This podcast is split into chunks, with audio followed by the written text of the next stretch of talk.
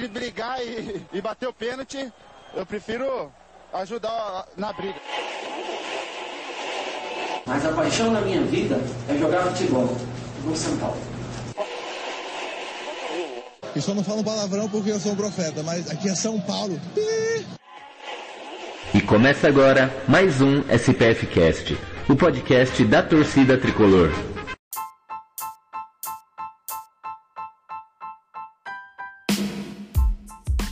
Salve, salve torcida tricolor.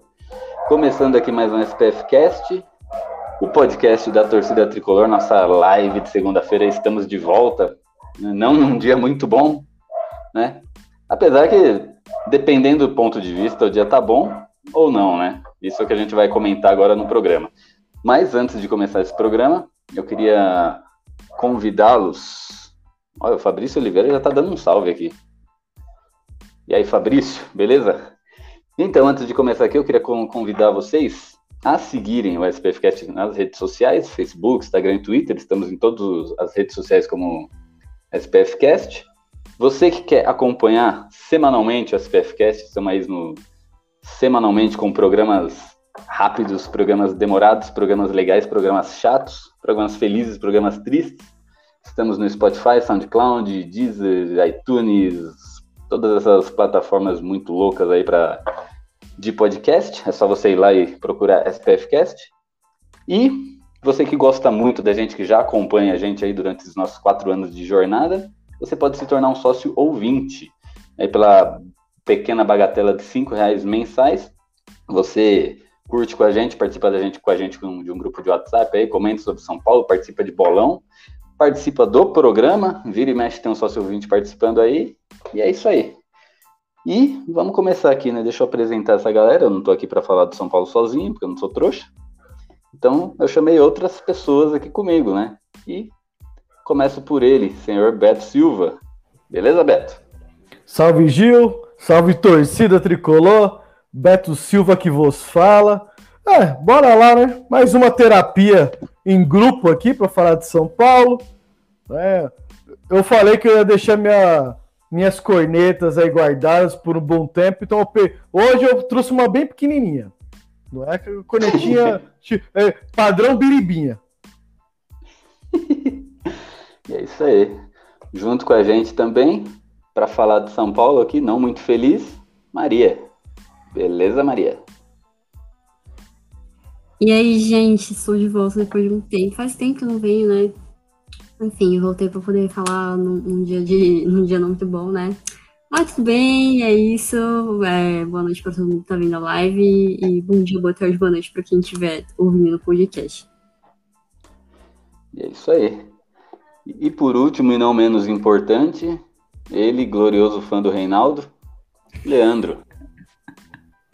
Ah, eu começo já me zoando, já, mano. Pelo amor de Deus. Boa noite a todos. Satisfação estar mais uma vez no SPF Cast. Muito bom gravar aqui. Infelizmente o, o tabu se mantém, né? No, no, lá no Itaquerão, a gente segue sem ganhar lá, mas analisando o jogo como um todo, acho que podia ser pior. Então, eu tô indignado, mas não tô indignado. Caramba. Tipo, ah, podia ser uma merda, mas foi uma bosta, então tá bom. Não, né? Não, considerando que a gente bateu no último minuto, dá aquela sensação de um empate com sabor de vitória, entendeu? Mas pelo que foi o jogo, o que poderia ser do jogo, dá pra ter ganho, né? Leandro, é agora eu gostaria de fazer uma pergunta para você. Diga. É verdade que você ficou desesperado na hora que saiu o pênalti pedindo pra entrada do Reinaldo? E que tinha mais uma substituição ainda? Olha, eu vou dizer que é inteiramente mentira esse comentário seu, apesar de ser muito maledicente, malicioso e, e sei lá, qualquer outra palavra que me fugiu agora.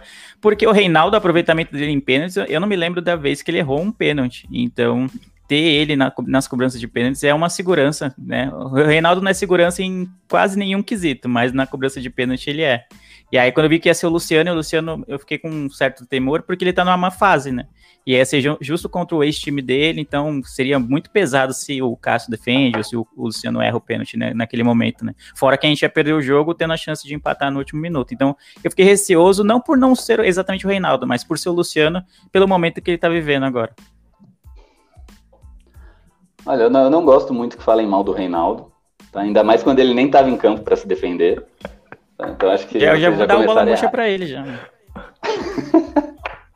Eu acho que vocês já começaram errado aqui e eu, na próxima eu vou excluir o próximo comentário, como diz o Leandro, maledicente sobre o nosso, nosso glorioso King.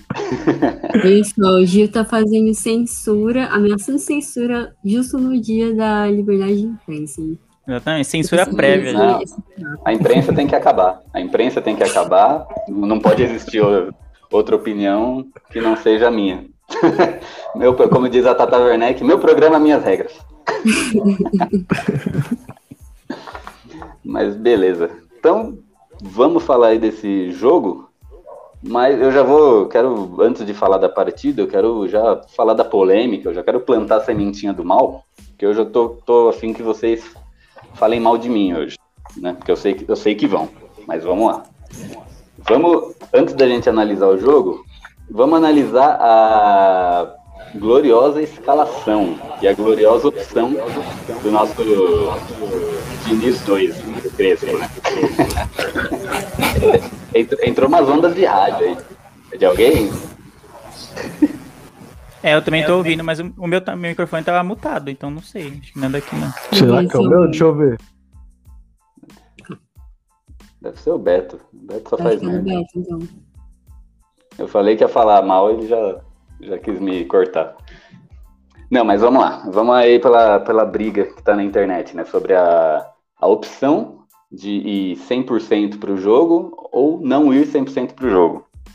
Então eu já quero plantar a sementinha do mal aqui, dizendo que o Crespo, ele optou por usar um time misto contra o Corinthians. né? Aí eu quero, eu quero saber a opinião de vocês antes de saberem a escalação dele e quando ficaram sabendo. Porque o que acontece? Vou falar a minha visão, meu ponto de vista.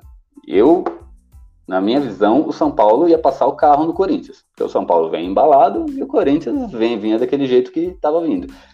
É, seria a chance perfeita da gente quebrar o tabu em Itaquerão. Né? O que aconteceu? É, uma hora antes do jogo, saiu aquela escalação mostrando que o Crespo ia usar o time não dá nem para chamar de misto aquilo, porque era um time que tinha três titulares, né? Só o Volpe, o Luan e o Arboleda ali eram titulares absolutos, né? Nem o Miranda, que é que jogou como capitão, ele ainda, ainda não é, ele será, obviamente, mas ele ainda não é o titular absoluto do time. Na hora, confesso que foi um baque. Falei, puta que pariu, né? A, a chance que a gente tinha de ganhar esse jogo, de quebrar esse maldito tabu, era agora. E já tá indo pelo ralo. Ou talvez irá pelo ralo, né? Mas, analisando mais friamente, de cabeça fria, eu já digo aqui, o Crespo ele fez corretamente, na minha opinião. Por quê? Porque é óbvio, né? Vamos analisar com a razão. O Paulista, a gente já está classificado. A Libertadores, ainda não. A gente tem uma sequência de jogos, praticamente um jogo a cada 48 horas, e com viagens bem extensas pela, pela América do Sul. Então, realmente, faz sentido você resguardar uns jogadores já que você já está classificado em primeiro na competição, em primeiro geral, né? Ontem, com, com, aquele pontinho de ontem, a gente classificou em primeiro no geral. Vale você fazer isso para focar esforço na Libertadores, que obviamente, não preciso falar que é um campeonato mais importante. Certo, essa é a minha opinião. Concordo com você, Crespo, te amo, não te critico. Mas, vamos analisar, vamos, vamos apontar. Muita gente, aí virou aquela briga de esquerda, de extremos, né? Esquerda, direita, Bolsonaro, Lula, DC, Marvel. Quem era a favor de usar força total contra o Corinthians, porque clássico é clássico não é jogo, clássico é guerra, criticou o Crespo, como se ele tivesse vindo, como se ele viesse fazendo um mau trabalho, o que é uma mentira tremenda. E quem foi a favor disso tratou o jogo como se não fosse nada, né? Não é nada, o Paulista ali deixa de cantinho e a Libertadores está valendo. Eu queria chegar num meio termo aí. Eu, como eu falei, o Crespo está certo, a Libertadores é mais importante. Só que esse pessoal que está defendendo essa teoria, eu não tô sentindo que doeu, sabe? Não ganhar do Corinthians. E, e isso me incomoda.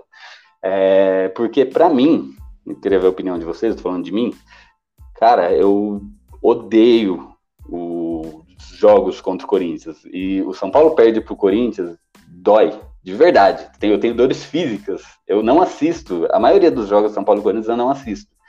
Então, para mim, tem que ganhar contra o Corinthians. Por mim, eu fazia um contrato com Messi, Cristiano, Ronaldo e Neymar só para jogar duas, três, quatro vezes por ano, que seriam os jogos contra o Corinthians. Tem que ganhar do Corinthians. Ah, mas você se importa mais com o Corinthians, você se importa com os corintianos te zoando? Sim, um amigo mesmo falou isso, né? Ele falou, é óbvio, que país que você nasceu, cara? Porque eu, desde que eu me conheço por gente, tem clássico, no outro dia na escola é uma merda. No outro dia na escola, no trabalho, em qualquer lugar, é loucura, cara. Isso faz parte do futebol. Eu acho que a gente não pode tirar essa emoção do futebol. Né? O futebol não é só ali dentro das quatro linhas, essa linha reta, assim, que a gente está pensando. Não, é o planejamento, é assim, ponto. Cara, tem que ganhar do Corinthians. Cara, tudo bem, você fez um planejamento priorizando a Libertadores colocou o time misto com o Corinthians? Sim. Mas eu quero ouvir você falar que isso não foi um plane... isso não foi um acaso, isso foi um sacrifício. Isso doeu fazer isso. Foi para um bem maior? Foi. Mas doeu. Doeu pra caramba, porque era a nossa chance de vitória ali e eu concordo que clássico é guerra. É guerra, tem que ganhar. Se eu fosse o Crespo, eu tinha colocado o time todo. Tinha contratado até mais três jogadores para colocar. Mas, como eu disse, eu, ele fez o que fez e eu entendo e concordo. Porque, hora ou outra, a gente precisa ser racional. E ele foi racional. Eu não sou racional. Por isso que eu não sou técnico, por isso que eu não sou bosta nenhuma. Eu venho aqui no, no YouTube falar merda. eu sou emoção. E eu colocaria todo mundo, não interessa se ia viajar, não interessa, porque eu já vi o São Paulo jogar duas vezes no mesmo dia e ganhar um campeonato. Então, é, voltando, Crespo, o senhor está certo, mas eu tô sentindo falta da galera que tá concordando com o Crespo de, de mostrar um pouco de dor que foi nesse jogo, da chance que a gente perdeu de ter ganhado isso, porque ficou muito simples, ficou muito muito raso, tipo, ah, é beleza, é, não valia nada. Lógico que valia, cara, valia, valia pra caralho. Hoje o que eu recebi de mensagem do pessoal me zoando, Twitter do Corinthians zoou a gente antes do jogo, zoou depois, Twitter da Centauro zoou a gente, e mais outras milhares de coisas. Então, vamos começar aí com o Leandro, que já tá rindo da minha cara, né? É, fala aí, Leandro, esse, esse momento, eu quero saber você, antes do jogo, se você, por si só, já pensava em, é, em poupar jogadores para essa partida e no momento que você viu a escalação. Eu quero saber o Leandro desse, desse acumulado de horas aí, cara. Qual foi sua, sua opinião? O, Gil tá armando uma arapuca, né? Pra, ele tá querendo o um momento antes de saber da escalação e depois o depois é, pra, engen pra endossar de obra o... pronta eu não quero aqui, não. Não, pra endossar o, a opinião dele de que clássico é guerra. Mas antes do jogo, eu imaginava que o Crespo fosse poupar jogadores, porque tem sido uma marca do, da gestão dele, né, à frente do São Paulo.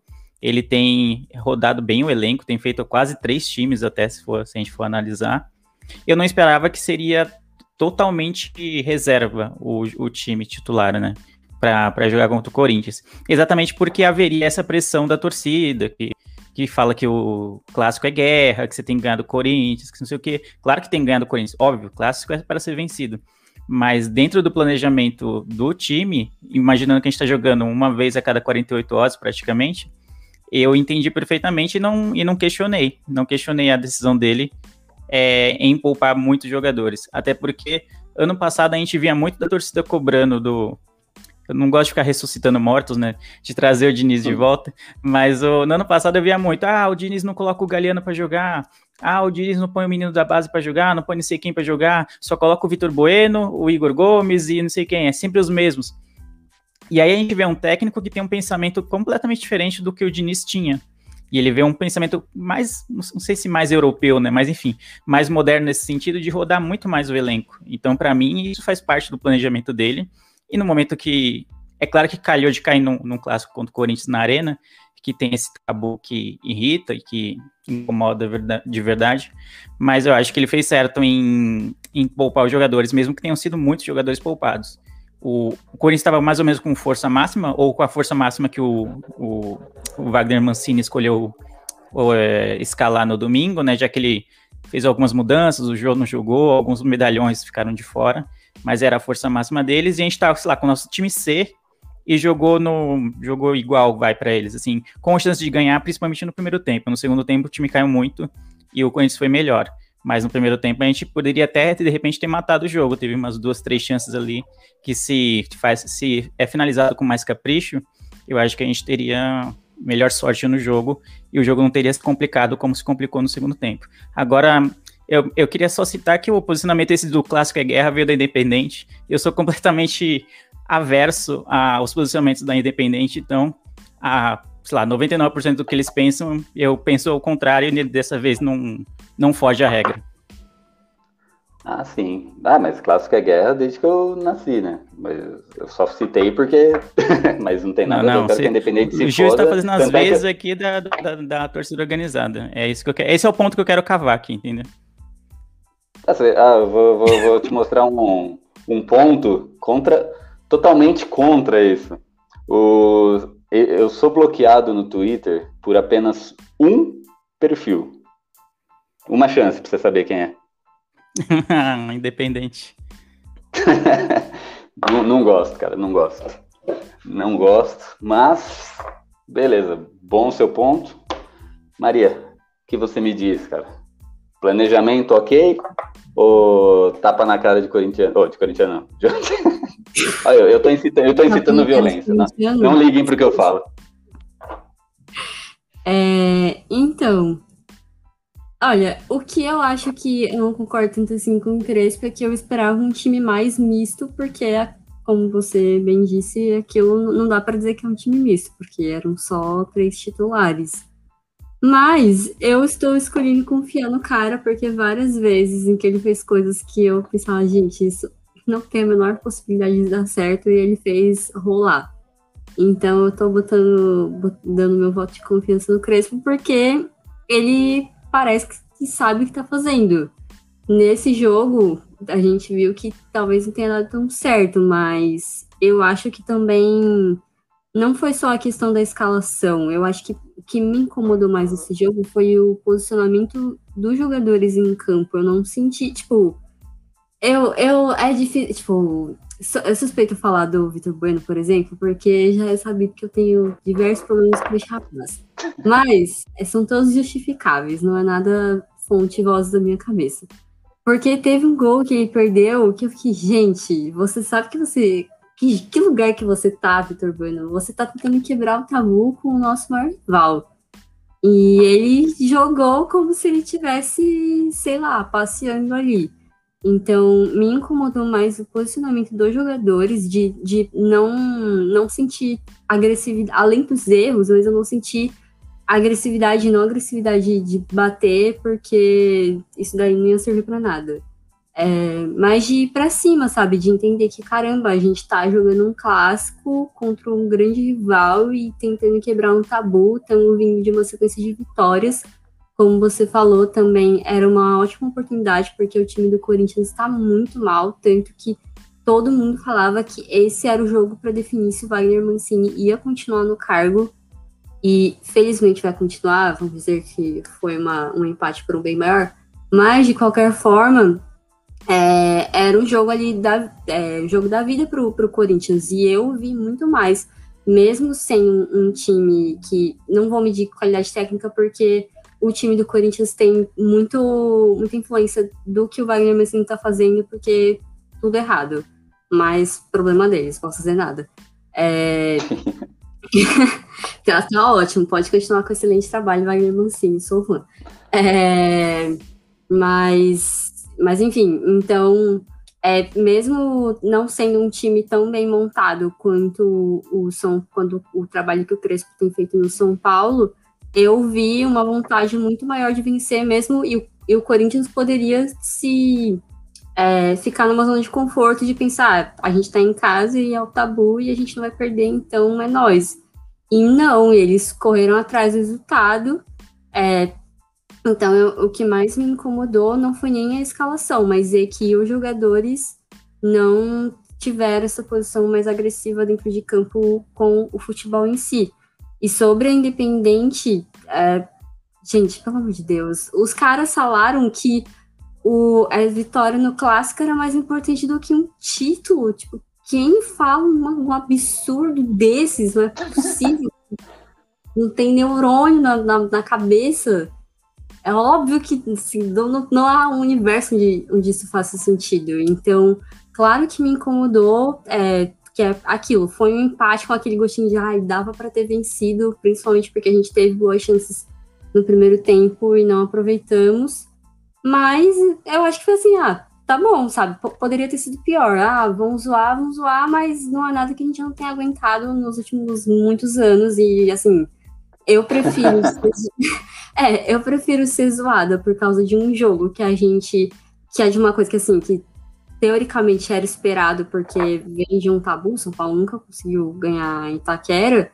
É, e sabendo que a gente já está classificado para a próxima fase do Paulista, estamos classificados para a próxima fase da Libertadores, estamos indo bem. O São Paulo não perdeu a invencibilidade, está nove jogos sem, sem perder. Então, tá ótimo, assim.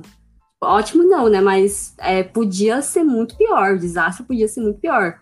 Então, doeu, porque tinha, era uma, realmente era uma oportunidade muito boa para poder quebrar o tabu, mas vida que segue. Então, assim, tô, eu tô muito no, no, meio termo, doeu, mas não, não é desesperador como já vi em outros momentos. Não, eu, eu, complementando o que a Maria falou, a gente já jogou várias vezes em Itaquera contra o Corinthians com o time titular, com um time muito mais bem estruturado que o Corinthians. O Corinthians também várias vezes em má fase e nem assim a gente ganhou. Então não, não quer dizer que se a gente tivesse com titulares, é, a gente ganhou o jogo. E aí eu, eu, tenho certeza que essa galera que tá chiando aí do, do Crespo ter poupado jogadores, se entra com titular e perde, fala, ah, não, tinha, tá vendo? Tinha que ter poupado, esse clássico não vale nada, não sei o que, tinha que ter poupado jogadores. Agora a galera vai chegar cansada para jogar contra o Racing, não sei o que. E aí, e se perde contra o Racing, aí já instaura uma crise por um nada, entendeu? Então a gente empatou com um time cedo, São Paulo empatou com o Corinthians lá na casa deles, Óbvio que a gente queria a vitória, é óbvio. Mas na minha, no meu modo de ver, a temporada é uma maratona, não é uma corrida de 100 metros. E aí eu acho que gastar o time titular nesse caso contra o Corinthians, apesar de ser importante ganhar o clássico, seria gastar tudo nos 100 metros e esquecer a mara, que é uma maratona que a gente tá, tá correndo. Sim, e só mais uma coisa que esqueci de falar, que eu lembrei com os comentários do Leandro, é um jogo que ninguém sabia qual era o horário dele, ele foi marcado para uma hora super absurda, vindo aí dessa super maratona de jogos que esse calendário sem pé na cabeça que a FPF montou. Então, assim, é, foi um empate que tá, eu, eu acredito que tá de bom tamanho e não dá para fazer tempestade em copo d'água e já eu estou torcendo muito para que a torcida, independente do que acontecer no, na quarta-feira, não faça as loucuras que, por exemplo, a do Palmeiras e a do Santos fizeram nas últimas semanas, que também no do Santos, é, não que exista uma justificativa, mas o time realmente não está bem. Agora a situação do Palmeiras é, é outra, é outra história. E o, tipo, o Palmeiras acabou de ganhar um monte de título e a torcida já tá lá pichando. Então, eu espero que haja alguma sensatez. Sim, não boto muita fé, mas tô, tô torcendo para que esse tipo de coisa não aconteça. Porque vai que numa dessas o Crespo também decide vazar, igual o, o Roland foi. Então, então vamos dar uma segurada, galera. Pelo amor de Deus, calma. Torcedores, calma. Exatamente. E aí, Beto? Que me diz? É, vamos lá, vamos lá, né?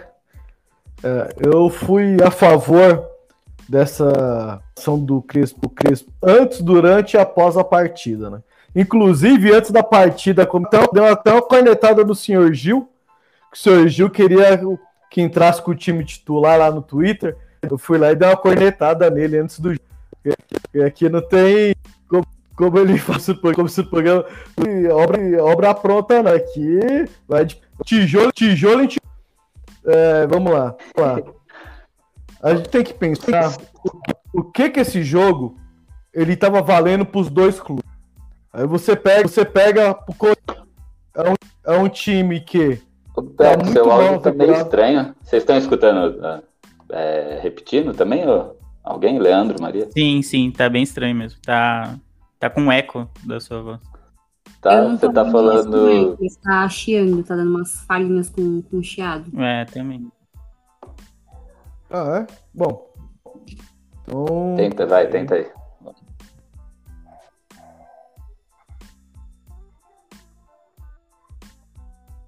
Foi falar mal de mim, o áudio caiu. O áudio zoou. É, caiu porque eu tirei aqui. Eu tô fazendo um testinho rápido aqui, peraí. Agora tá bom. É.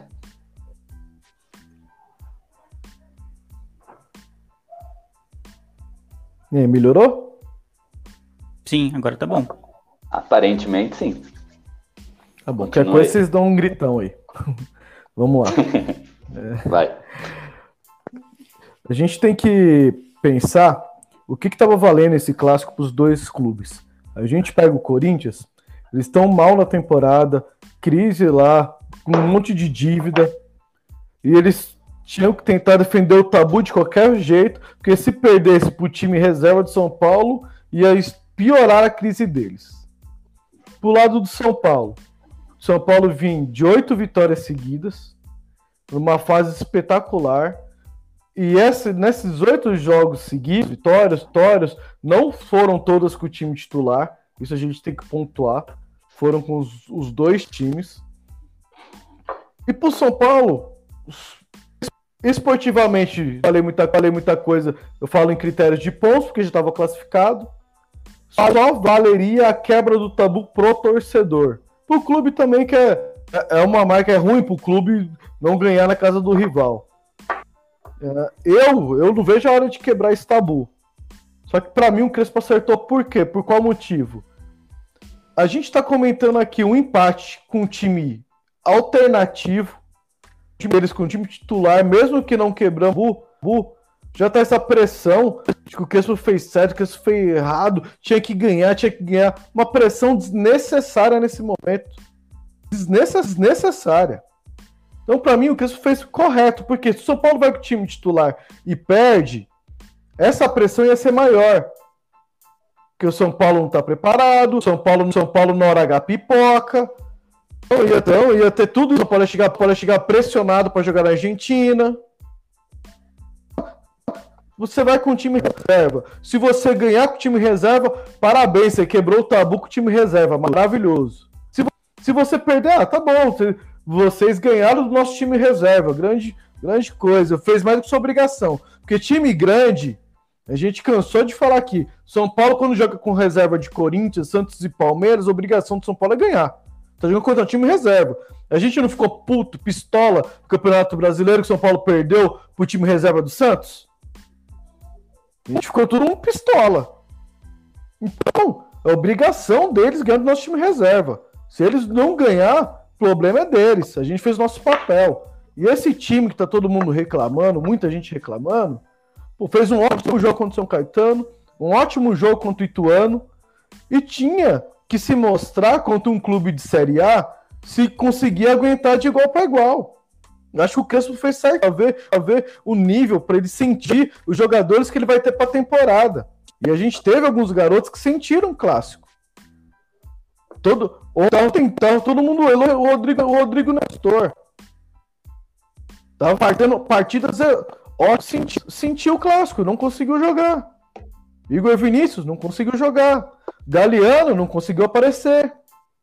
E são todos jogadores que estavam fazendo ótimas partidas, todo mundo elogiando, todo mundo querendo mais vezes, ver mais vezes. Eu acho que não adianta só colocar esses jogadores contra times como Ituano e São Caetano, não desmerecendo, mas, com, mas comparando as devidas proporções para times que se brasileiro brasileiro.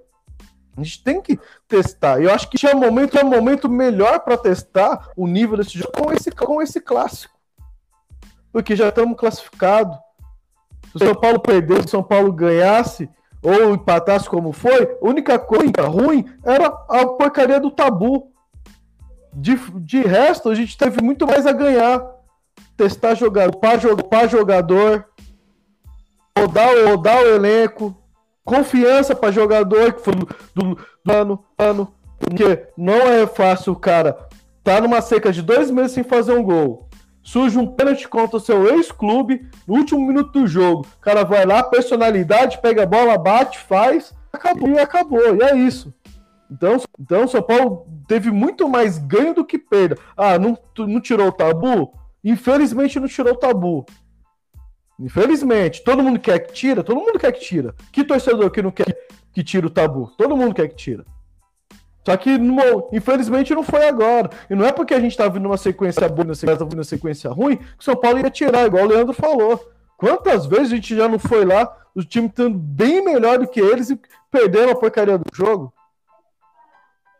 O importante é, quarta-feira, esse jogo, para mim, foi um ótimo teste para os nossos reservas. Ótimo teste.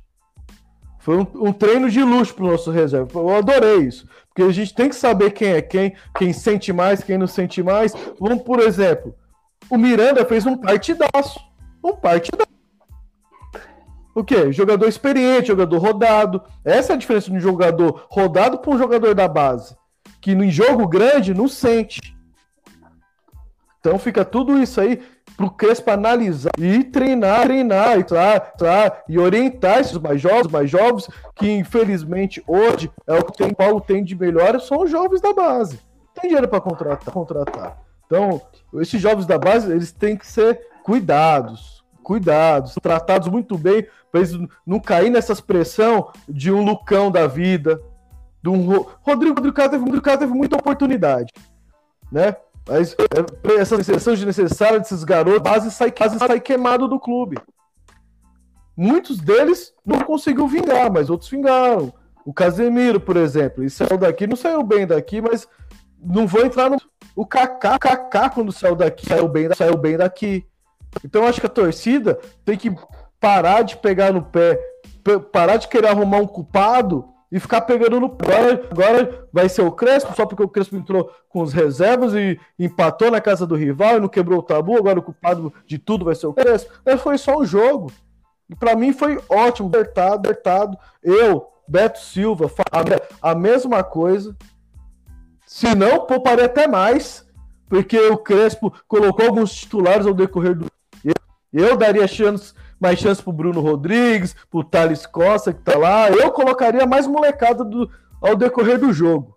Colocaria um Hernandes no final do jogo. Eu colocaria esses jogadores. Eu não colocaria o titular no decorrer do, do jogo. Porque o São Paulo, clássico é jogo de inteligência.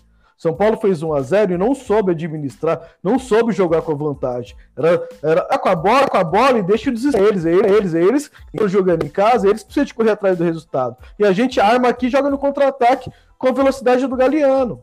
Só que o São Paulo não soube usar. Por quê? Tinha, tinha muitos garotos envolvidos. Então, para mim, nesse primeiro contexto, para mim o Crespo ele acertou. E se eu fosse técnico de São Paulo, eu faria a mesma coisa, senão até pior, até pouparia um pouco mais.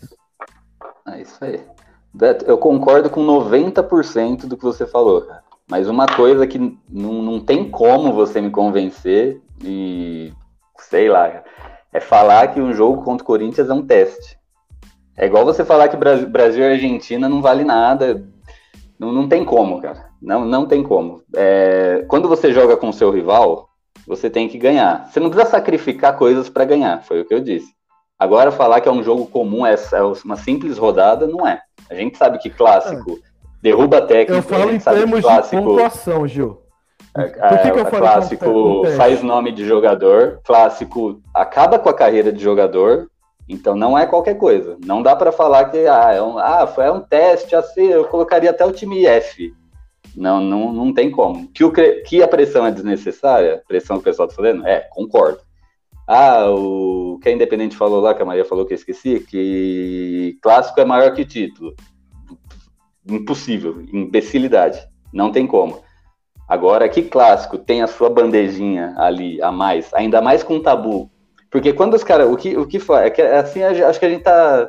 Se Rodrigo caizando. Rodrigo caiuzando. É um novo verbo que eu inventei agora.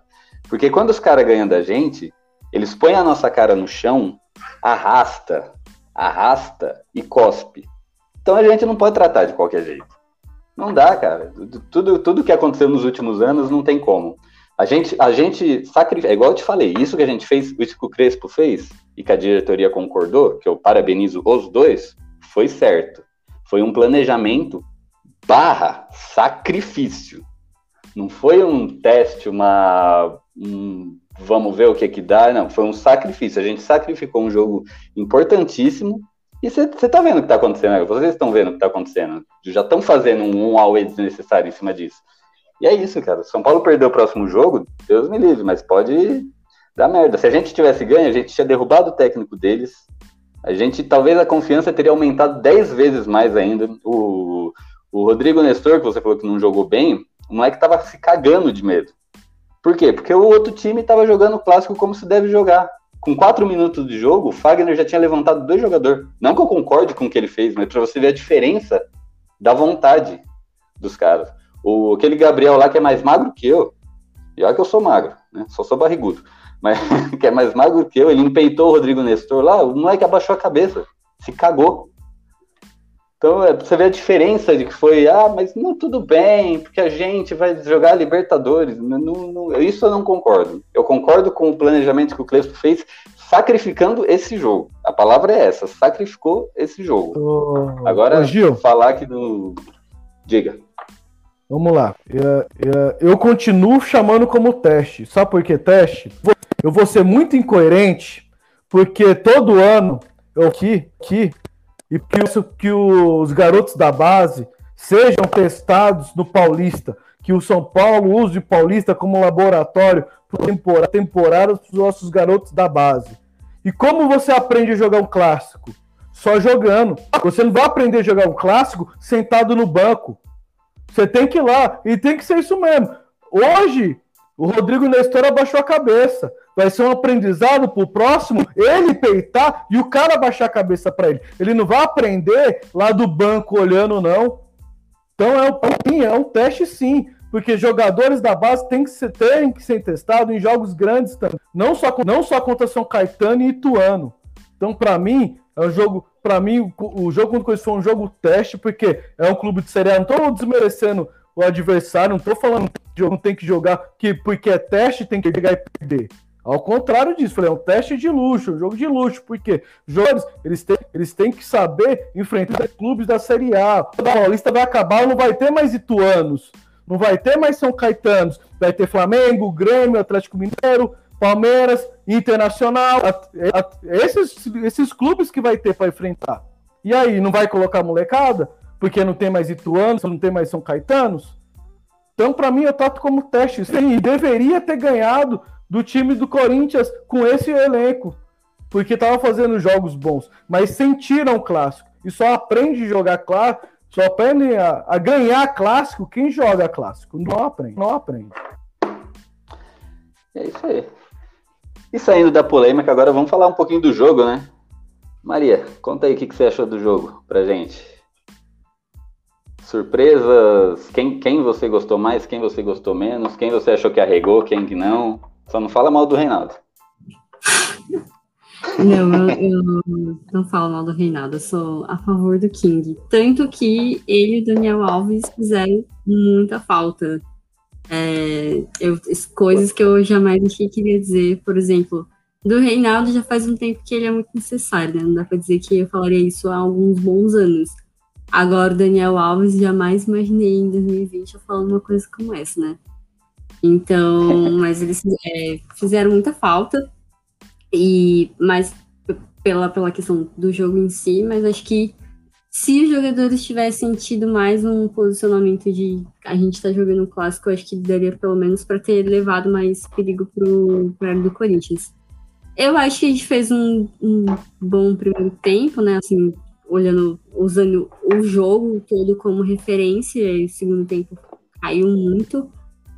Uh, eu acho que de destaque, para mim, o melhor jogador foi. A gente vai falar isso no final, né? Mas é, para mim, o melhor jogador foi o Miranda eu estou muito feliz com. Não, não tive a oportunidade de, de, falar isso publicamente ainda, então estou aqui registrando que eu estou muito feliz com o. Com, como ele está jogando, porque eu fiquei com muito medo de quando falaram que ele voltou, pensei, meu Deus, será que vai ser igual quando o Hernanes é, voltou da China? Sem forma, é, sem forma, fora de forma. é, é, errando as palavras, gente. Segunda-feira, foi dormir tarde ontem por causa do jogo, cansada. Mas é, fiquei com medo de, de, que ele voltasse fora de forma, que ele não conseguisse correr, enfim, que não tivesse bem para poder ir na zaga como parecia que, que queriam que ele, que ele assumisse titularidade e tudo mais. E ele foi destaque desse jogo, não só porque ele conseguiu fazer gol, é, mas ele, enfim, foi tá muito seguro na posição e eu acho que ele é um capitão muito melhor do que o Daniel Alves, até porque o Daniel Alves nunca teve, já falamos isso várias vezes, ele nunca teve esse, essa coisa de liderança e tal, e acho que o Miranda, ele traz mais segurança nesse sentido também, então eu acho que para mim o destaque principal foi ele. É, agora, de destaques negativos, vamos lá. Eu acho que, para mim, os dois principais destaques negativos foram o Igor Gomes e o Vitor Bueno. O Igor Gomes sumiu, ele teve. Chegou uma hora que eu falei, gente, faz um tempão que não tô nem ouvindo o nome dele. Acho que no segundo tempo eu mal ouvi falar em nome dele, então. É, e ele era, é, por mais que ele é, estava vindo de meio que altos e baixos, ele perdeu a titularidade. Uh, eu esperava que ele tivesse algum, a, apresentar algo a mais, porque ele já tem um pouco mais de experiência do que, por exemplo, o Nestor, o Galeano, o, o Wellington. Então, eu esperava um pouco mais nesse sentido. Do Vitor Bueno, eu nunca espero nada, tanto que quando ele faz alguma coisa de boa, eu só digo parabéns, não fez nada além da sua obrigação. Mas mesmo assim, me deixa muito irritada, porque ele jura que ele é muito craque, então, ai, eu fico muito irritada com isso, meu Deus do céu. E se você não é bom, tudo bem, não tem problema. Tipo, o Pablo, ele, ele, ele tem consciência disso. Então você olha ele jogando, você, você fica, gente, tudo bem, ele tá tentando, mas ele tem consciência das, das condições dele. Vitor Bueno não, ele acha que ele joga muito. Isso me deixa irritado. E aí, tipo, ele teve oportunidade de, de fazer gol no jogo e ele não aproveitou não senti nenhum incômodo da parte dele de, de vamos para cima e tal. Então eu acho que ele foi um destaque negativo também. E uma outra coisa positiva, que claro, foi o gol do Luciano. Eu tava desesperada para ele fazer um gol logo, porque eu acho que, assim, pelo menos tirando a, a parte da torcida que é meio revoltada com tudo e que já, eu já vi gente falando que ele ou que ele tava pipocando, ou que ele era fominha e não sei o que, tinha que tirar ele do time titular. É, eu não tenho opinião formada sobre isso, mas para mim o Luciano ele virou um, um xodó no meu coração. Ele porque qualquer pessoa que, que, chegue, que chegue no São Paulo e demonstre que gosta do time, que quer lutar e que tem raça, é, já, já ganha pontos comigo. Não que isso sirva de qualquer coisa, mas enfim, é que é uma torcedora só falando. É, então, eu tava muito, eu tava mais, com mais vontade de que ele fizesse um gol por ele, por conta de todos os problemas que ele vinha tendo, vinha, vinha tendo também. É, então, eu fiquei muito feliz por ele ter conseguido fazer o gol. Espero que, que isso seja o fim da zica, que ele desencante, que ele volte a se sentir confiante. Então, para mim, isso também foi um destaque positivo e foi o, gol que, que trouxe a gente pro, pro empate, para a situação não ficar tão ruim assim. É, mas, no geral, eu acho que é aquilo que eu falei. Acho que foi um jogo, sabe aquele meme, é, não gosto nem de frio nem de calor, para mim, zero grau tá ótimo. Eu acho que esse é o... Eu acho que é a melhor forma da gente definir como, como que esse jogo foi. É, num não sei se tem como. Acho que o que dá para extrair de positivo do, do jogo foi a atuação do Miranda e o que o, o Luciano conseguiu finalmente fazer um gol de novo. É isso aí. E deixa eu só. Ó, tem um ouvinte aqui, Maguinho Souza Santos. Primeiramente, boa noite para ele.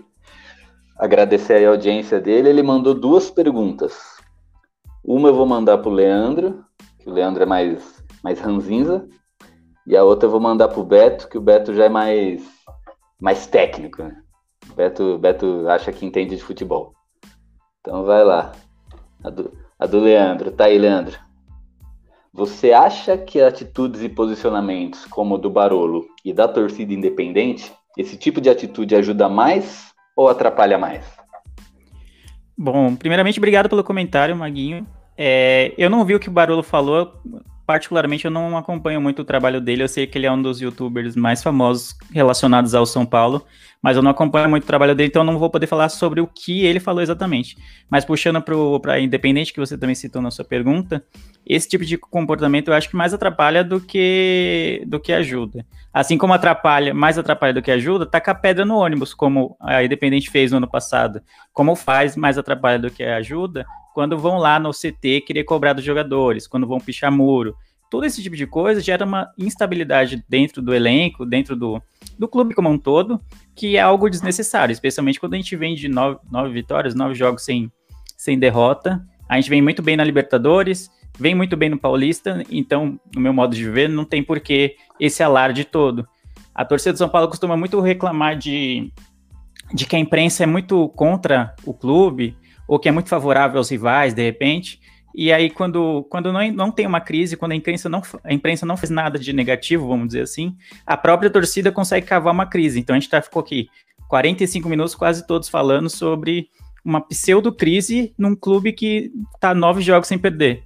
Então, para mim, só atrapalha. E essa crise foi gerada, ou essa pseudo-crise, foi gerada por causa do posicionamento da principal torcida organizada do clube. Então, quando pessoas que têm influência dentro, dentro do clube ou têm influência com a torcida se preocupam mais em criticar em um momento que não acho que é de críticas, eu acho que atrapalha mais do que ajuda. Boa.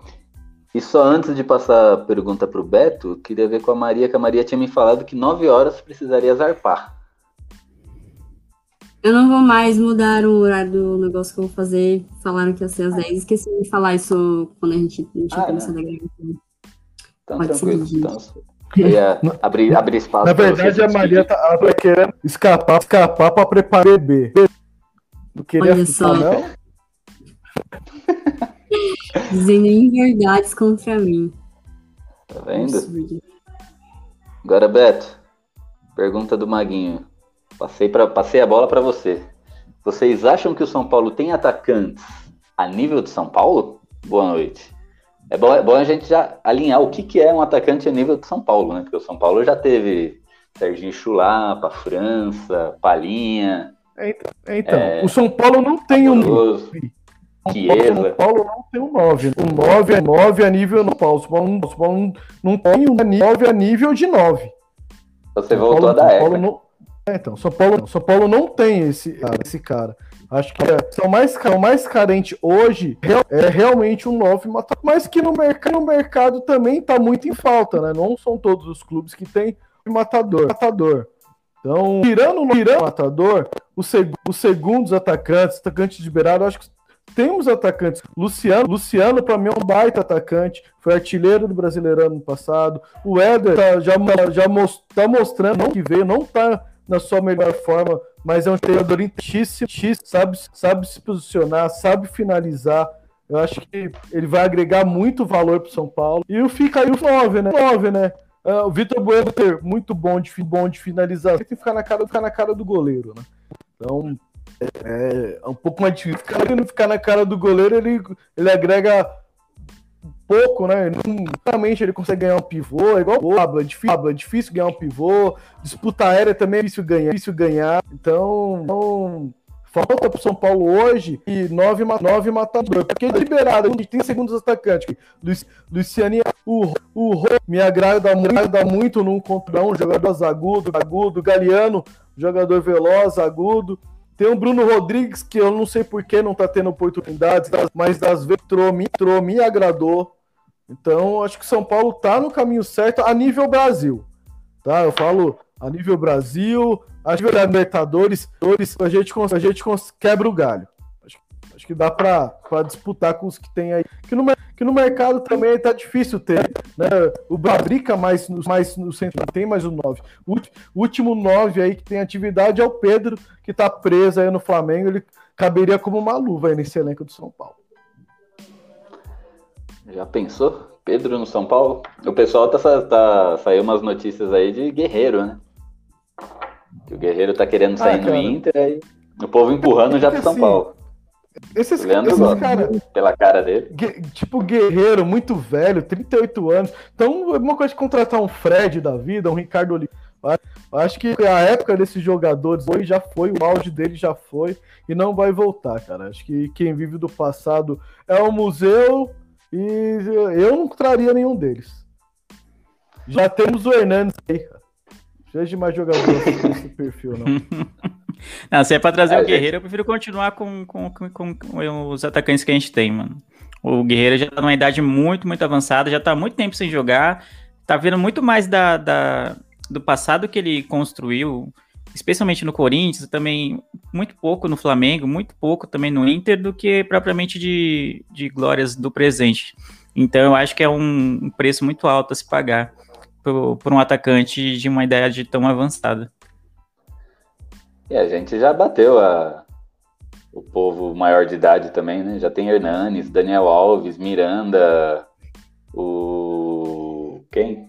O Éder também, né? Éder, uma idade William. um pouco avançada. Chega, Reinaldo, né? Reinaldo, é, Reinaldo, Reinaldo, tudo idade avançada. Tá bom, é grupo de risco, né? Deixa. brincadeira, brincadeira. Não posso falar mal do Hernanes, não. O Hernanes é. E o Miranda também, né? Miranda também, ídolo maior. Agora Daniel Alves e Reinaldo que, que corram atrás do seu. E é isso aí. E o São Paulo, eu achei, eu achei que o São Paulo ia ganhar esse jogo, cara. Mesmo com o time misto, porque o São Paulo começou muito bem, fez um gol ali no momento certo, não tinha um jogador melhor para fazer o gol do que o, do que o Miranda, né? Ele, o cara merece ali, merecia fazer o gol da vitória do São Paulo, né? Uma pena que não foi a vitória. Só que eu vi que a merda, sabe aquele ponto que você vê que vai dar merda? Foi quando, após o gol, o São Paulo começou a ficar um pouco displicente, né? Você via que tinha muito toque na bola ali antes de chegar na, as vias de fato. Aquele, eu sei que já comentaram aqui, mas aquela bola do Vitor Bueno, que ele saiu, ele, por mais que ele estivesse fora da área, ele estava cara a cara com o Cássio, porque não tinha ninguém na frente, né? E ele poderia ter chutado ou chutado forte ou chutado colocado. Ele não fez nenhum nem outro. Ele praticamente recuou a bola para o Cássio. Então eu achei que teve ali uma sessão de displicências do, do São Paulo e eu vi que meio que, pô, parecia que estava contente ali com 1 a 0 Foi quando eu vi que, não, não, que ia dar ruim, né? E aí o segundo tempo, o time do Corinthians veio melhor, o Crespo acabou não mexendo no intervalo, o time do Corinthians veio melhor e deu no que deu, né? O Corinthians acabou virando o jogo e no final, um pênalti infantil de um do zagueiro do Corinthians que eu nunca vi na vida. É, o São Paulo ainda saiu com empate para não, não, piorar uma situação que já não, não era boa. É, essa falta de agressividade do São Paulo, essa falta de vamos matar o jogo, essa falta de. Não sei se eu posso falar raça, mas essa falta de vamos ver o que, que é. O que, que, que, vocês acham que é? É devido ao time ser misto? e né, não ter jogado muito tempo junto, ali a falta de. Falta de. E fugiu a palavra. Mas a falta de. É que eles não estão jogando muito tempo juntos, estão sem ritmo, né, como equipe. Ou pelo fato de ter muito moleque novo ali que sentiu, né? Como o Beto chegou a comentar, eles sentiram um pouco né, do clássico. Porque clássico não é fácil jogar nem se você é experiente, né? Quanto que dirá se você acabou de sair da fralda.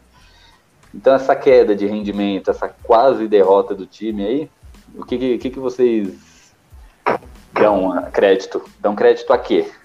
Né? Pode pegar quem quiser a pergunta aí. Eu vou então. Eu acho que tem um pouco disso da falta de entrosamento que você citou. Não é um time que tava... a palavra. É, que não, eram jogadores que estavam acostumados, todos eles, a jogarem juntos, então na criação ali faz diferença quando você tem entrosamento, né?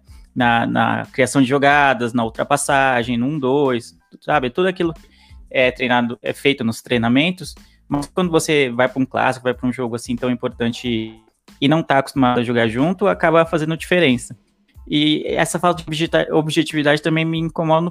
Eu senti que parecia que o São Paulo jogou esse, o clássico, é, não displicentemente, mas jogou como um, um, jogo comum, né? Aí eu vou com o Gil, ele, com a fala dele lá no início, de que clássico você tem que jogar diferente, que, você tem que.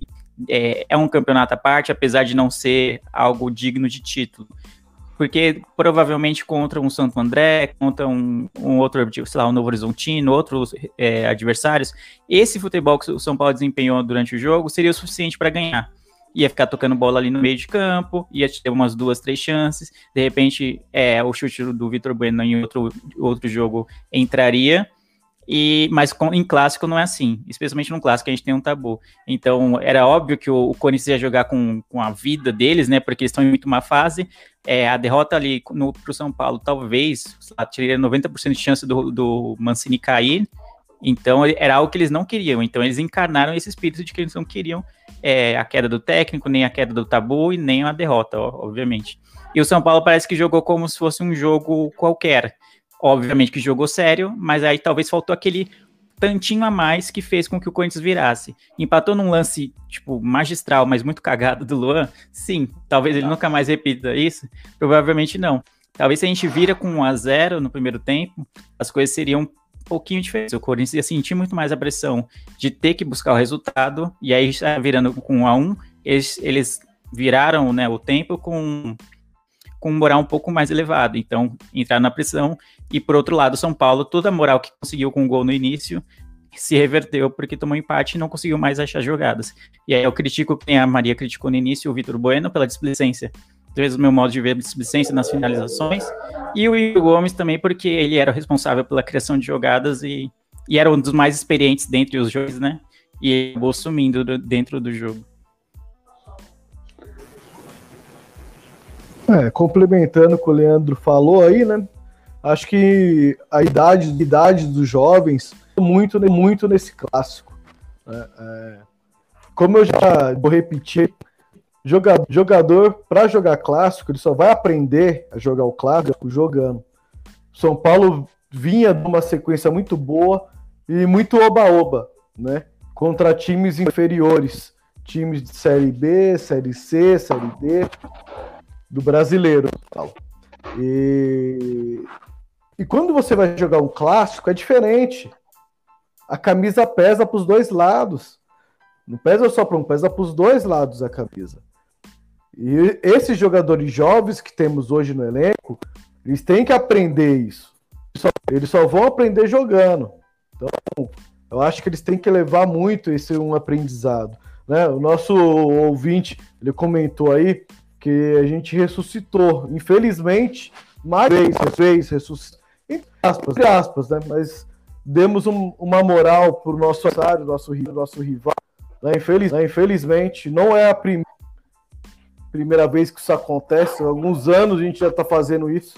Eles estão lá mortos, derrubados. A gente vai jogar um três dos caras, os caras a gente não consegue, a gente não consegue resultado. É, é. Eu acho que nós, como torcedores, ficamos muito putos com isso, né? Porém, a gente tem que tentar pegar o lado bom disso, né, cara? Porque é o que eu falo.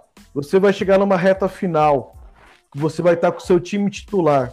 Aí você vai olhar pro banco, o jogo tá amarrado, você, pô, quem eu vou colocar que vai resolver para mim? Você só vai olhar, ah, eu tenho um monte de moleque aqui, ah, esse moleque aqui ele foi muito bem na base, eu vou jogar ele aqui. Talvez dê sorte dele fazer o que ele fez na base e a gente sair com o resultado.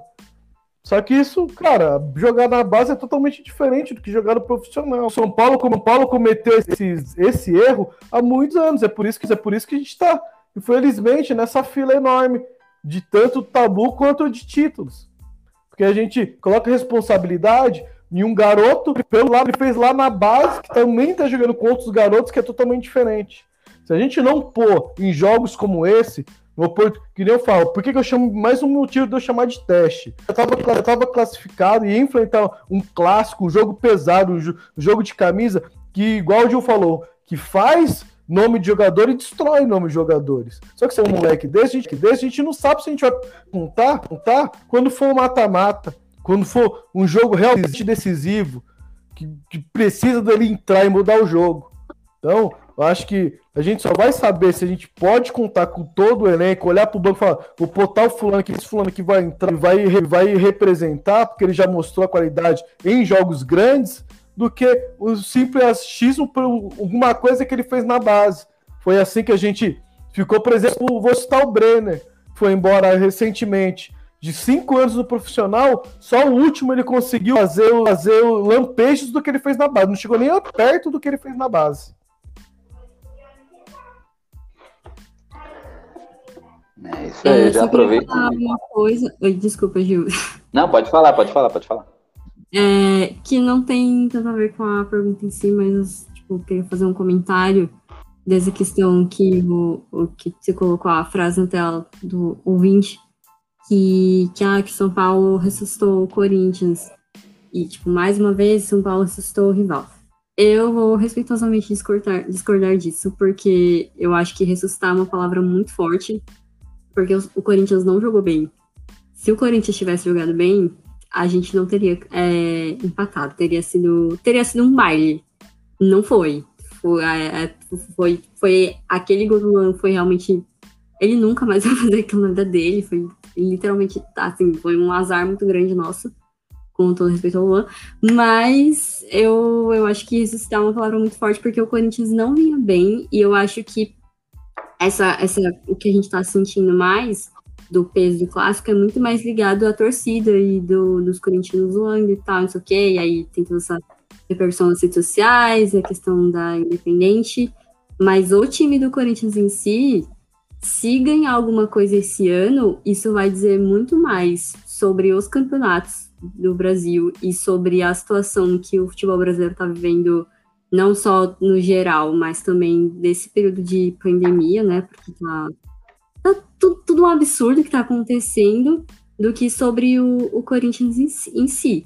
Porque os resultados que o Mancini vem tendo, eles não refletem o que o Corinthians faz em campo. É, no, quando eu estava acompanhando o jogo na minha timeline, não tinha um corintiano feliz com o desempenho do time e não foi de hoje.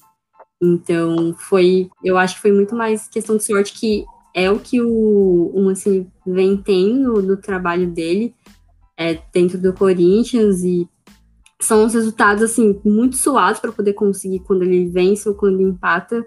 Então, eu acho que a gente não precisa se preocupar com essa questão de, ah, o São Paulo ressuscitou o rival de novo, ou tipo de coisa que já aconteceu em outros momentos, não só rival, mas times completamente X, é que a gente brinca que o São Paulo que inventou o como que é o nome do time lá? O time que o, que o Crespo veio. Defesa e Justiça. Justiça. São Paulo que criou o time por causa que a gente fez na Sul-Americana uns anos. É, eu não acho que seja o caso a gente se preocupar com essa questão. Acho que tem outra, outras coisas para a gente focar. Então, eu só queria deixar esse ponto para a gente. Acho que a gente está sentindo muito mais pela questão do, da torcida zoando e tal, e do tabu, do que o time em si. É, eu acho que vai segurar o Mancini no cargo mais um tempo, mas não é, não é, não é uma questão de, de ressuscitar, eu acho. É que envolve o sentimento do torcedor, né? O, o sentimento do torcedor é muito complicado. Porque, por, por exemplo, é, ano passado teve a, teve a, oportunidade de eliminar o Corinthians para não classificar. Só que para isso o São Paulo tinha que perder. E eu, muitos torcedores queriam, só que eu, eu não consigo torcer contra o São Paulo, independente se o resultado vai ajudar qualquer rival. Eu não consigo. Igual quando era para os Corinthians ser rebaixado, o São Paulo ganhou de 2 a 0 com dois gols do grafite, a torcida pegou o grafite para Cristo. Sendo que o Corinthians não foi rebaixado, porque o São Paulo ganhou de 2 a 0 com dois gols dele. Tipo assim, eu, assim, eu não consigo torcer contra o São Paulo, São Paulo perder, jogo entregar, entregar pro, só para o time rival ser prejudicado. Cara, antes do, do, de eu ter um time rival, eu tenho um time que eu torço. Então eu, eu não consigo torcer contra o meu time por causa de rival, cara. Então, mesma coisa, essa polêmica de do Crespo ter acertado ou não, eu não consigo. Eu tiro muito mais coisas positivas do que negativas. O que ficou negativo? Infelizmente, a porcaria da quebra do tabu, que para nós torcedores, e eu como torcedor 6 também sou zoado, é ruim. Mas esportivamente falando, eu, vi, eu vejo mais coisas pró do que contra. É isso aí. Perfeito. Então, Beto, aproveita que o senhor, que o senhor está a um microfone. Bola cheia e bola murcha. Eu acho que bola cheia a gente nem precisa fazer, porque acredito eu que vai ser unânime, né? Mas diga. Não, Miranda fez um jogo perfeito, perfeito, calmo, calmo, tranquilo. É, um, diz, é um, diz é um gentleman da zaga, né? Cara muito calmo, joga. Esse joga de terno elegante, com a bola no pé, muito técnico. Então não, não tem Ganhou muito todas. o que dizer. Não, não, não tem, não, não tem o que dizer, né? Isso porque ele não ele está fora de forma, ele não está na sua forma ideal ainda. Quando ele atingir a forma ideal, eu tenho certeza, eu tenho certeza que vamos ver ótimas partidas aí do Miranda ao decorrer da temporada. E meu bola murcha aí vai para os Igors, tanto o do meio campo quanto o da ala. Os dois. Os dois senti os, os dois que já estão é, é, jogando, revezando desde o ano, desde o ano diver, diversas partidas deveriam ser são jovens, mas deveriam carregar mais a responsabilidade com os mais jovens que estavam em campo. Então, para mim, faltou muito os Igor no jogo. Tanto o ala direito quanto o do meio, principalmente o do meio, que está tendo essas oportunidades, sabendo, sabendo aproveitar. Acredito, acredito Sala do Sala voltar, o, o Igor vai ter opção. É isso aí. Aproveita e se defenda do porquê que você é o único integrante sem cabelo aqui do programa. Isso é culpa do São Paulo, cara. É culpa do São Paulo. Simples. São Paulo fez comigo. É, pode ser, pode ser o meu, meu, meu implante. é isso aí. Maria, sei que você deu, já deu um spoiler do seu, seu bola cheia e bola murcha no início, mas se tiver alguma coisa para complementar, fica à vontade. É, bom, bola cheia é o Miranda, pelos todos os motivos que eu já citei aqui. E meu bola murcha vai ser o Vitor Bueno, apesar de eu concordar que o, o que fez o, um dos principais setores que levaram esse resultado e a forma como o jogo aconteceu foi a questão dos jogadores jovens e que eles sentiram o clássico, mesmo os que já tinham um pouco mais de experiência, como os Igors, mas eu esperava mais o Vitor Bueno, não só porque ele não é, não, não é novinho, né? Ele não, é, não, não acabou de subir, mas também porque o Crespo tem dado oportunidades para ele e, e, tem sido um, jogador que aparenta ser alguém de confiança. E ele não aproveitou, ele poderia brilhar nesse clássico e ele não aproveitou essa oportunidade, levou como se fosse qualquer jogo e então minha bola murcha vai para ele. Boa. E o senhor Landrinho? Bom, acho que bola cheia é unânime mesmo, vai ser o Miranda. Não tem como dar para outro. Não só pelo gol, mas foi uma atuação bem segura na zaga, consistente. Ao contrário até do, do Arboleda, por exemplo, que não foi tão consistente ontem. É, teve um lance que o Luan perdeu na cara do gol, que foi graças a um vacilo do Arboleda numa lateral que tentou cavar ali no, na intermediária de defesa nossa. E aí o jogador do Corinthians tomou. Ele cruzou e aí o zagueiro já não tá, porque ele estava na lateral e, e, o Luan perdeu um gol sozinho. Ainda bem que ele voltou ao normal no segundo tempo, que senão a gente estava ferrado. Poderia ter sido o segundo ali. E talvez a gente não conseguisse um empate no final. Mas enfim, acho que o bola cheia é o Miranda. Bola murcha, eu fico na dúvida o Vitor Bueno, porque, enfim, Vitor Bueno é isso. Mas eu acho que ultimamente tem me incomodado muito mais do, as atuações do Igor Gomes. Ele é um quando ele joga, ele é um dos responsáveis por criação de jogada, por dar consistência, dar dinâmica ao meio campo do São Paulo, e ele não tem conseguido fazer por repetidos jogos. Ele vira e mexe, ele consegue dar uma assistência, mas em geral ele não joga um jogo bem, assim, o jogo inteiro, de maneira consistente há algum tempo. Então me incomoda bastante porque, é, apesar do Vitor Bueno ter perdido aquele gol, é, que eu acho que ele deveria ter chutado melhor, o, eles tiveram poucas chances, os atacantes tiveram poucas chances e muito porque o, Victor, o Igor Gomes não atuou bem, não serviu, não municiou os atacantes de maneira consistente. Então é óbvio quando o, o atacante, o centroavante perde um gol, a gente fica puto, mas ele também só teve aquela, de repente o, o meio campo, né, o, o, setor de meio campo funcionando me melhor, né, o setor de criação funcionando de maneira mais eficaz, você dá mais chance, dá mais munição para os atacantes. Então, acho que me incomoda mais essa é, essa coisa do Igor Gomes de pegar a bola e sempre mirar para trás. Ele pega a bola, ele nunca tenta o drible, nunca tenta avançar, ele sempre tenta fazer um cortinho para trás e, e, atrasa toda a jogada, sei lá, em 99% das vezes. Então acho que me incomoda mais porque é algo de algo básico assim para quem joga no meio campo, né? Tentar criar algo que o Benítez não faz. Ele dá uma dinâmica totalmente diferente quando ele entra. Então para mim hoje a bola murcha vai ser o Igor Gomes. Boa. Bola cheia Miranda, não tem como, né? O cara jogou de terno, ganhou todas as divididas que teve, deu duas assistências, ou duas assistências não, é, duas, duas finalizações, né? Um zagueiro, ele deu ele finalizou mais que o Vitor Bueno, né? Uma foi gol, inclusive. E jogou demais, cara. E a abraçadeira de capitão, como já disseram aí, combinou bastante com ele. Né? Então, Miranda não tem como.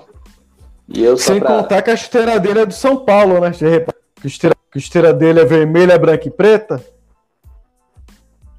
Ah, é? Não reparei, não. Pode reparar, a esteira dele é vermelha, branca eu vi desde o primeiro jogo não, dele. Eu não fiz essa analogia, não. Eu só vi que tinha uns detalhes Eu reparei, é, é, é, é, da Adidas, que a Adidas lançou até um tênis do São Paulo, que é vermelha, branca e preta. Depois vocês dão uma olhada. Desde o primeiro jogo ele tá usando essa esteira.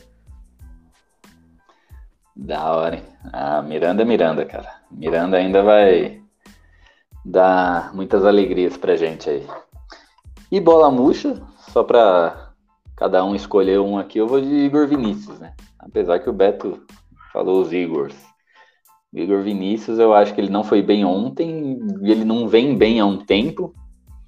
Né? Ele, no início da trajetória dele no São Paulo, ele até fez uns jogos bons, a gente teve ali uma ficou contente, né? Falou, nossa, o São Paulo tá cheio de lateral direito, é o Daniel Alves, é o Juan Fran, é o Igor Vinícius. No final ninguém ficou, né?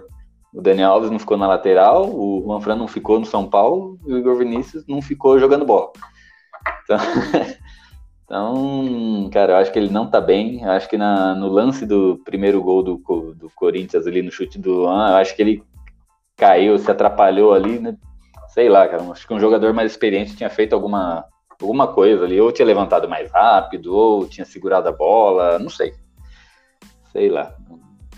Não digo que foi 100% de culpa dele ali, mas ele estava ali e ficou sentado enquanto o jogador do Corinthians cobrou um lateral bem rapidinho ali, né? E aí acabou gerando gol. E é isso. E o próximo jogo do São Paulo é contra o Racing. A gente vai falar dele aqui, Beto, ou a gente vai gravar um, um expressinho aí um dia antes?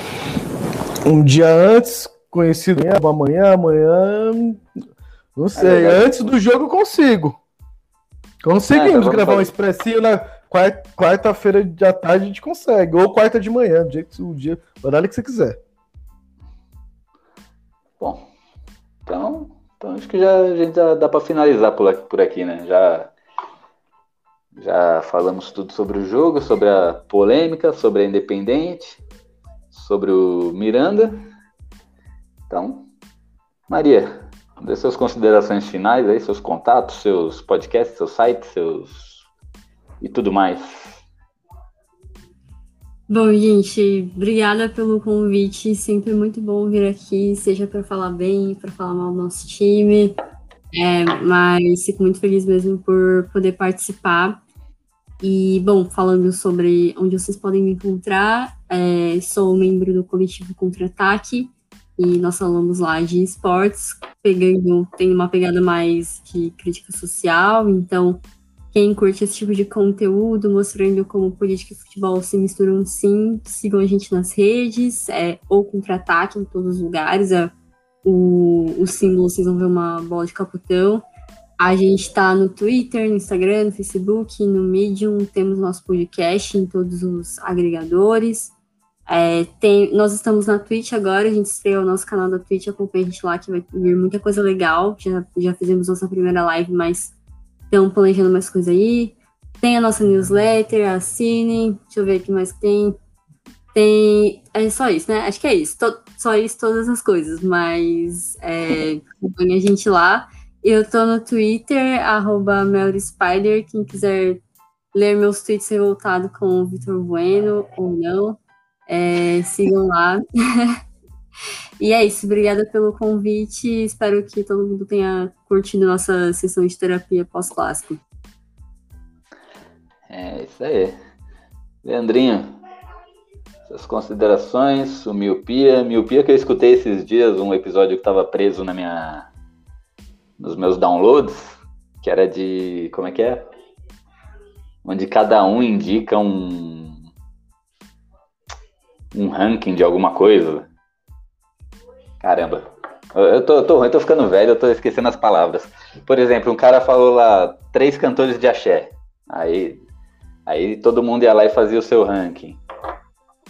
Ah, esse sim. Eu acho que era um top 5 aleatório, eu acho. Nossa, top mas faz muito tempo aleatório. esse episódio. Você vê que o cara fala que ouve o podcast e lá, tem uns seis meses que esse episódio foi ao ar, mais ou menos. Aí por isso que eu tô aqui pensando que, que episódio é esse que ele tá falando, mas faz muito Quando tempo. Quando vai ver o episódio piloto.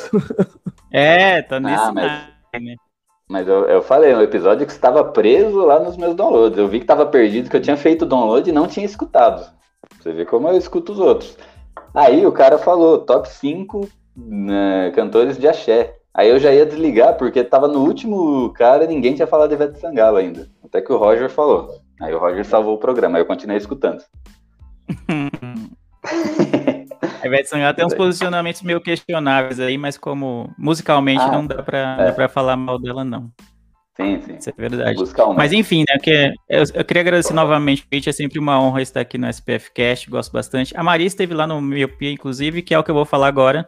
É, eu tenho um podcast de cultura pop, de filmes, séries, é, cotidiano e afins, que a gente faz top 5 de cantores de axé, por exemplo, então a, a gama de pautas é bem, bem vasta, inclusive.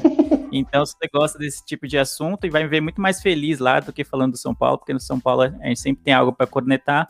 Lá eu tô bem tranquilo. Então, é, siga a gente nas redes sociais, no Twitter e no Instagram pelo arroba podcast miopia. Toda segunda-feira tem episódio novo. Então, se você gosta desses assuntos, vamos lá, dá um. Ah, dá uma moral pra gente. Se gosta da Maria, também tem episódio com a Maria lá. Não tem episódio com o Gil porque ele ramelou na missão, né? A gente já foi convocado algumas vezes e não, e não compareceu à gravação. Então fica aí essa, essa crítica, esse protesto também. Mascara, mascaradinho. Mascaradinha, né? Perninha total, né? Perninha demais. Eu fiquei, fiquei com vergonha, muita superprodução lá. Eu não, eu não sei gravar meu próprio áudio, eu não sei a hora que eu tenho que falar quando, tem os pontos lá, que é o 1, 2, 3. Eu, eu fiquei com vergonha. Eu, o episódio que eu participei, entre aspas, né, que no final não deu certo, foi o do filme do Breaking Bad lá, né? O El Camino. Só que aí acabou não dando, não dando certo, porque deu, deu problemas técnicos, ó. Aí depois Basicamente foi isso. Mas tá sempre convidado a participar, é sempre vai ser uma honra estar de braços abertos. O Beto tem, a Maria já foi lá, então, mas se quiser voltar, sabe, só chamar, falar, ah, tô querendo gravar, vocês vão gravar de tal assunto, pode falar que a gente encaixa uma pauta. Toda semana tem vai episódio. Ter algum, então... Vai ter algum sobre o Reinaldo? Não, não. não, lá a gente fala de coisa boa, mano. De coisa boa. Top 5 laterais? Top 5 laterais, né? Top 5 chiliques do Reinaldo. Nossa, foda, né? Todos quando a gente perde algum jogo, né? Beto, suas considerações finais, mascaradinho. É isso aí, perninha. É...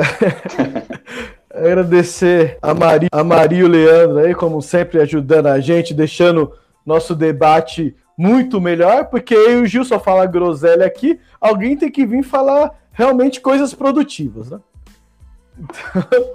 Então, agradecer, agradecer os ouvintes a paciência de nos ouvirem. Mandem cornetas pra gente, opiniões, opiniões, a gente gosta bastante. A gente sabe que eu e o Gil aqui a gente fala bastante groselha, a gente gosta de ser xingado por vocês, faz parte. e é isso aí, vamos esperar, esperar, ver como o São Paulo entra em campo na quarta-feira.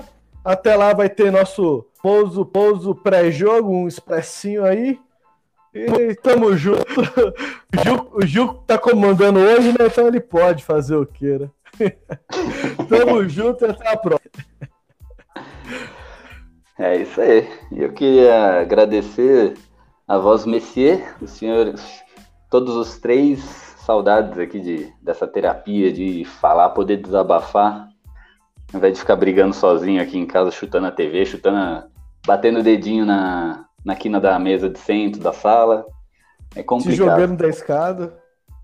Mais ou menos, né? Batendo a cabeça na parede, essas coisas que a gente faz quando a gente tá com raiva, né? principalmente quando tem jogo contra o Corinthians. É, obrigado pela participação de vocês. Desculpa o desabafo, aqui, quando, ó, Corinthians, cara, me deixa, me deixa doente. Eu tenho realmente problemas mentais quando se trata de jogo contra o Corinthians. Eu, eu digo para vocês que 70% dos jogos eu não assisto, porque me dá coisas, cara. E não ganhar um jogo que poderia ter ganho me deixa, me deixa fulo. Mas deixo bem claro que eu não estou questionando o Crespo e ele acertou. Eu, o problema sou eu, não é ele. Mas é isso. Obrigado vocês, obrigado quem está ouvindo, obrigado quem vai ouvir aí por, por, por podcast. Obrigado Maguinho de Souza que mandou mensagens aí, quem acompanhou a gente. E até a próxima, até a semana que vem. E é. Com, segue a gente aí para acompanhar os próximos. Até a próxima.